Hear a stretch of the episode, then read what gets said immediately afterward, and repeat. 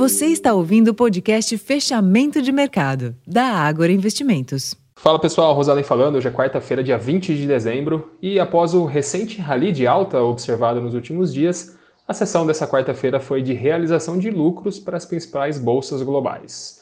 No exterior, apesar dos dirigentes do Fed e do Banco Central Europeu terem novamente alertado sobre o exagero na precificação do início do ciclo de afrouxamento monetário, os juros voltaram a cair na sessão dessa quarta-feira.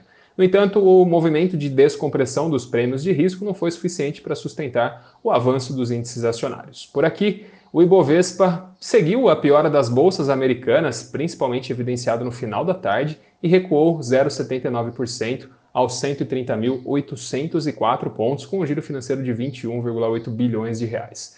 No câmbio, o dólar avançou 1% em relação ao real, terminou cotado a 4,91 enquanto nos juros o movimento foi novamente de queda em todos os principais vértices da curva termo, acompanhando os treasuries americanos e também com investidores de olho na votação da MP da subvenção do ICMS no Senado.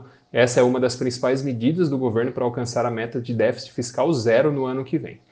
Na agenda doméstica de hoje, o IBCBR, a proxy do PIB, registrou uma queda menor do que a mediana das estimativas, mas o resultado não chegou a ter uma influência aparente sobre os negócios, assim como a arrecadação levemente abaixo do consenso.